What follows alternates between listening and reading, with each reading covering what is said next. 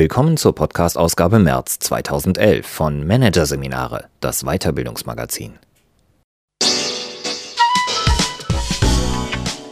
Dieser Podcast wird Ihnen präsentiert von Konkurrenzberater.de, systematische und professionelle Wettbewerbsanalyse für den Mittelstand. Der Konkurrenzberater hilft mit neuen Tools und systematischem Training für effektiveres Marketing und mehr Umsatz. Weitere Podcasts aus der aktuellen Ausgabe behandeln die Themen Vorbilder im Business, Lernen von Leitfiguren und Präsentieren wie Werbeprofis. So wird Ihr Vortrag zur Lila Kuh. Doch zunächst Lehren aus dem Tierreich. Konkurrieren oder kooperieren von Gudrun Happig. Die Entscheidung, ob sie konkurrieren oder kooperieren sollen, überlassen Führungskräfte zumeist ihrem Bauch. Der alleine kann aber leicht auf die falsche Fährte führen, meint Gudrun Happig. Die Systemikerin und Biologin zeigt auf, was Manager von den Strategien der Natur in puncto Partnerschaft und Wettstreit lernen können. Hier ein Kurzüberblick des Artikels. Erst motiviert, dann frustriert, wann Konkurrenzdenken kontraproduktiv wird. Auf Erwartungserfüllung programmiert, warum es so schwer ist, sich aus parasitären Beziehungen zu lösen. Kooperieren oder konkurrieren, eine Frage der Notwendigkeit, nicht des Bauchgefühls. Verlässlichkeitstest, wie Kooperationsbereitschaft auf die Probe gestellt werden kann. Und Innovieren und Verkaufen, wann Konkurrenz effizienter und effektiver ist als Kooperation.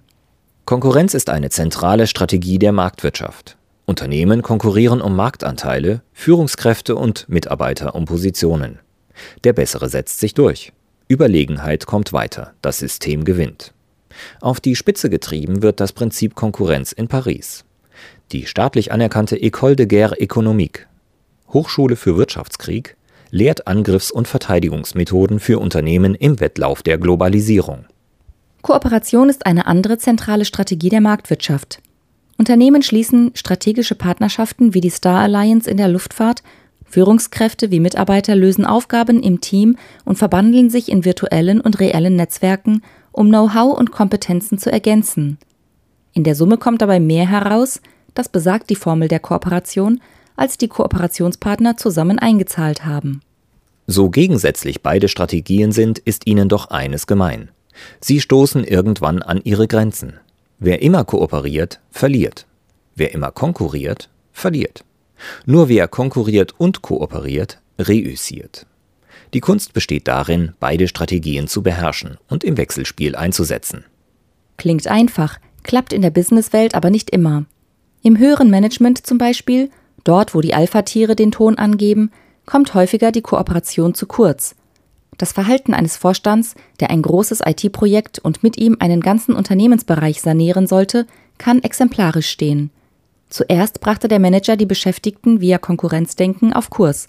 Er zeigte Perspektiven auf, wie der Wettbewerb mit dem eigenen Produkt überholt werden könnte und der eigene Bereich so auch über die anderen Unternehmensbereiche hinauswachsen würde. Seine Einstellung, wir zeigen es den anderen, schlug auf die Mitarbeiter über.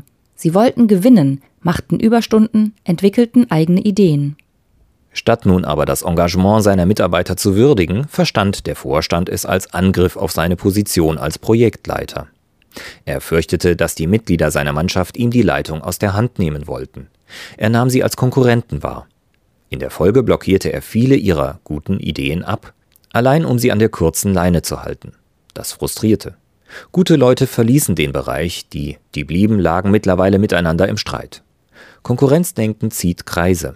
Das Projekt kippte. Der Vorstand musste seinen Posten freigeben. Weil der Manager so stark auf Konkurrenz gepolt war, war es ihm nicht gelungen, dann, als es notwendig war, auf Kooperation umzuschalten. Die Strategie Kooperation wiederum stößt dort an ihre Grenzen, wo die eigenen Ziele enden. Wer nur um des Kooperierens willen kooperiert, endet leicht in einer parasitären Beziehung. Nicht ein gleichgewichtiges Geben und Nehmen bestimmt dann das Verhältnis, stattdessen spielt eine Seite ihren Einfluss gegen die andere aus. So wie die Mistel in der Natur. Sie setzt sich auf Ästen fest und wächst dort auf Kosten des Baumes, zapft die Wasser- und Mineralstoffleitungen an und nimmt dem Wirt so die Nährstoffe. Im Unternehmensalltag ist da zum Beispiel der Kollege, der immer wieder kurz vorbeikommt. Ach, könnten Sie schnell diese Kleinigkeit erledigen? und sich nie revanchiert. Oder das Unternehmen, das für ein großes, langjähriges Projekt einen Berater sucht und im Vorfeld ein kostenloses Testprojekt einfordert, unverbindlich, und dieses immer weiter ausdehnt. Oder der Chef, der der Mitarbeiterin seit zehn Jahren versichert, er werde sich bei der nächsten Gehaltserhöhung für sie einsetzen. In der Zwischenzeit könne sie bereits dieses oder jenes für ihn vorbereiten oder zusätzliche Aufgaben übernehmen. Das Tückische an parasitären Beziehungen ist, dass sie sich schnell verfestigen. Den einen Gefallen tut man dem Kollegen noch gerne, den anderen auch. Bis man merkt, dass dieser grundsätzlich keinerlei Ambitionen besitzt, sich zu revanchieren, ist es aber meist schon zu spät. Die einseitige Unterstützung ist obligatorisch geworden. Heißt, der Kollege hat die Erwartungshaltung eingenommen, dass seine Bitten erfüllt werden. Obwohl der Ausgenutzte weiß, dass diese Erwartung lediglich auf Gewohnheit beruht, fällt es ihm schwer, ihr zu widersprechen. Das hat evolutionsbiologische Gründe. Dass Menschen sich so verhalten, wie sie denken, dass andere es von ihnen erwarten, ist Grundvoraussetzung für das Funktionieren einer sozialen Gemeinschaft. Aus dieser Notwendigkeit ist im Laufe der Evolution eine Disposition geworden. Der Mensch ist auf Erwartungserfüllung programmiert. Mit anderen Worten, wir fühlen uns dann am wohlsten, wenn wir uns genau so verhalten, wie wir denken, dass die anderen es von uns erwarten. Um als Wirt aus einer parasitären Beziehung auszubrechen, hilft es Bilanz zu ziehen, am besten schriftlich. Wie viel habe ich bereits in die Beziehung investiert und was hat sie mir bisher eingebracht? Beziehungsweise wie groß sind die Chancen, dass sich die Investition noch einmal auszahlen wird? Hat der andere wirklich die Intention, seine Schulden einmal zurückzuzahlen? Bei einer parasitären Beziehung wird der Betrag auf der Habenseite dürftig ausfallen. Das Schwarz auf Weiß zu sehen kann helfen, gegen das unangenehme Bauchgefühl zu handeln, das sich oft bereits dann einstellt, sobald nur in Erwägung gezogen wird, die verfestigte Erwartung des anderen nicht zu erfüllen. Es ist also keine Frage des Typs oder der persönlichen Vorlieben, sondern der Situation und des Verhaltens der anderen, wenn es um die Frage geht, kooperieren oder konkurrieren. Die Notwendigkeit, nicht das Gefühl ist ausschlaggebend. Die Strategien der Natur können hier zum Vorbild genommen werden. So kämpfen etwa Kolkraben um das vorhandene Futter. Jeder möchte seinen Nachwuchs möglichst gut ernähren. Ein logisches Verhalten. Kommen jedoch Wildschweine oder Wölfe hinzu, würde kein einzelner Rabe den Kampf gegen die stärkeren Gegner gewinnen, und keiner hätte dann genug zu fressen. Also schließen sie sich zusammen. Die einen lenken die großen Tiere ab, die anderen klauen ihnen das Futter. Die Beute wird danach geteilt. Eine echte Kooperation. Auf den ersten Blick erstaunlich mag sein, dass die Kooperation nach dem Vertreiben der Feinde nicht endet.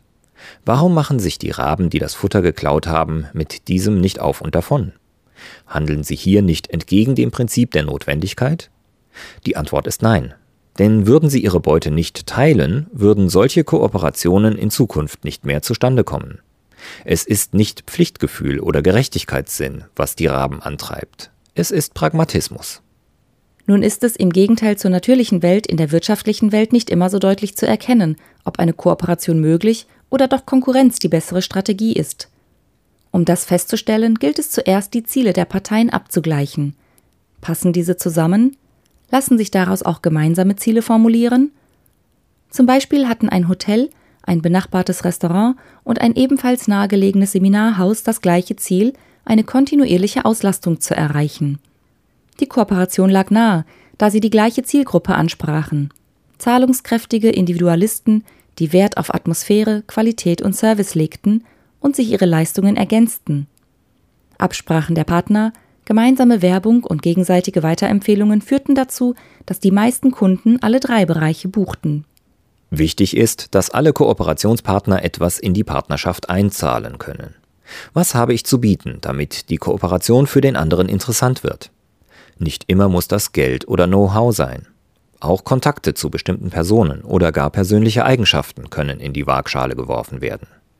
Wer etwa in der Lage ist, auch in kritischen Situationen Ruhe zu bewahren, kann einem nervösen Kooperationspartner helfen, Fehler zu vermeiden und strategisch vorzugehen. Vieles wird von Außenstehenden ganz anders wahrgenommen als von einem selbst. So kann Selbstverständliches für den Partner einen Wert haben. Am besten ist, den anderen zu fragen, was er braucht oder haben möchte, und auch selbst zu formulieren, was man vom anderen erwartet. Dann kann in kleinen Kooperationen die Kooperationsbereitschaft des Partners auf die Probe gestellt werden. Ein gewisses Misstrauen am Anfang einer Kooperation ist nur natürlich. Es ist sinnvoll, sowohl das eigene als auch das Misstrauen des Partners zunächst zu akzeptieren. Wie aus anfänglichem Misstrauen stufenweise Vertrauen aufgebaut wird, macht wieder der Kolkrabe vor. In der Regel sucht er sein Futter allein. Manchmal, wie geschildert, agiert er aber auch im Team und bisweilen sucht er sich auch einen einzelnen Partner. Bevor es zur Kooperation kommt, testet er den anderen immer wieder. Zum Beispiel vergräbt er vor dessen Augen etwas Futter, um dann aus einem Versteck zu beobachten, was der andere tut. Buddelt der das Futter wieder aus, um es zu stehlen? Wenn nicht, führt er noch weitere Tests durch. Auf diese Weise bauen die beiden Vögel ein stabiles Vertrauensverhältnis auf. So entwickelt sich aus anfänglichem Misstrauen zwischen den Raben eine stabile Beziehung, die über Jahre halten kann. Dasselbe Prinzip funktioniert auch beim Austesten der Kooperationsbereitschaft eines Businesspartners. Man bietet ihm die Möglichkeit, einem selbst etwas wegzunehmen, was für ihn von Wert ist, zum Beispiel Status. Das funktioniert so. Man berichtet dem anderen von einer Schwäche oder einem Defizit, zum Beispiel davon, dass die eigenen Kinder in der Schule Misserfolge hatten. Auf diese Weise senkt man den eigenen Status und bietet gleichzeitig dem anderen damit die Möglichkeit, seinen Status zu erhöhen. Dieser kann nun entweder den Statusvorteil einstecken oder sogar weiter ausbauen, indem er etwa von den brillanten Leistungen seiner Kinder erzählt. Das würde darauf hindeuten, dass er eher zum Konkurrieren, denn zum Kooperieren neigt. Oder er senkt den eigenen Status ab, indem er selbst von einer Schwäche berichtet. Durch dieses Auf Augenhöhe bleiben signalisiert er Bereitschaft zur partnerschaftlichen Zusammenarbeit und legt bereits die ersten Steine eines Fundaments von gegenseitigem Vertrauen. Freilich können auf diese Weise nur erste Hinweise gewonnen werden, ob eine Kooperation funktionieren kann oder nicht. Wirklich spannend wird es, wenn in den Testprojekten Schwierigkeiten auftauchen. Wie verhält sich der Partner jetzt?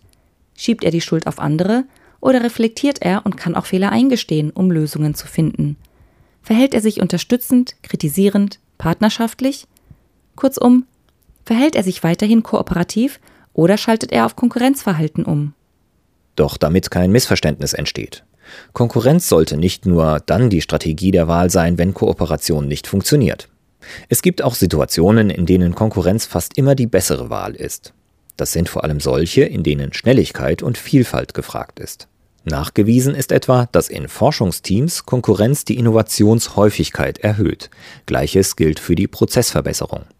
Als ausgemacht gilt auch, dass im Vertrieb bessere Zahlen erreicht werden, wenn die Verkäufer zueinander in Konkurrenz treten, statt im Kollektiv gemessen zu werden. Gleichwohl sind solche Regeln mit Vorsicht zu genießen. Sie können zwar Orientierung geben, manchmal aber auch in die falsche Richtung führen. Das musste auch der neue Geschäftsführer eines Gebrauchtwagenhandels erfahren. Die Verkaufsmannschaft dort hatte bisher als Team zusammengearbeitet. Alle arbeiteten in einen Topf, der am Monatsende aufgeteilt wurde. So konnten die jüngeren, unerfahrenen Verkäufer den Kunden mit einer speziellen Frage zum Senior schicken, auch wenn der dann den Abschluss machte. Die Top-Leute mit den größten Abschlüssen wiederum sahen das Modell als eine Art Absicherung für die Zukunft, wenn ihr Geschick oder ihre Energie einmal nachlassen würden. Alle waren damit zufrieden. Der neue Geschäftsführer versprach sich von einem klassischen Provisionsmodell eine Umsatzsteigerung und führte eine getrennte Arbeitsweise ein. So schaffte er eine Konkurrenzsituation, die darin gipfelte, dass jeder Kunde, der den Laden betrat, von drei Verkäufern angesprochen wurde. Es entstand eine aggressive Atmosphäre. Kunden wurden vergrault. Die Umsätze sanken binnen kurzer Zeit ab. In diesem einen Betrieb mit dieser einen Belegschaft war in einer klassischen Konkurrenzsituation Kooperation die bessere Alternative. Die Lehre aus diesem Beispiel verweist gleichzeitig auf ein Fazit, das vielleicht etwas schwammig klingen mag, letztlich aber konkret anwendbar ist. Konkurrenz oder Kooperation? Die Situation entscheidet.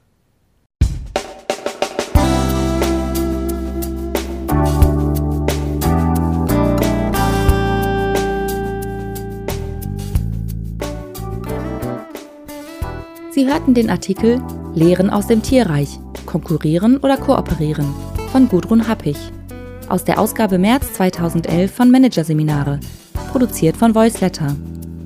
Weitere Podcasts aus der aktuellen Ausgabe behandeln die Themen Vorbilder im Business, Lernen von Leitfiguren und Präsentieren wie Werbeprofis. So wird Ihr Vortrag zur lila Kuh. Weitere interessante Inhalte finden Sie auf der Homepage unter managerseminare.de und im Newsblog unter managerseminare.de/blog.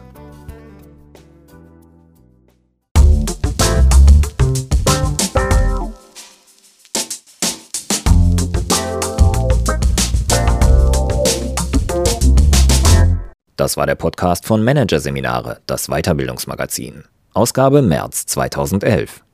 Dieser Podcast wird Ihnen präsentiert von www.konkurrenzberater.de. Konkurrenzanalyse als Navigationssystem für den Wettbewerb. Übrigens, immer mehr mittelständische Unternehmen investieren in eine professionelle und systematische Wettbewerbsbeobachtung und sind dadurch schneller am Markt, machen mehr Umsatz, kommunizieren klarer. Mehr Informationen Beratungs- und Trainingsangebote zum Thema Konkurrenzanalyse finden Sie unter www.konkurrenzberater.de.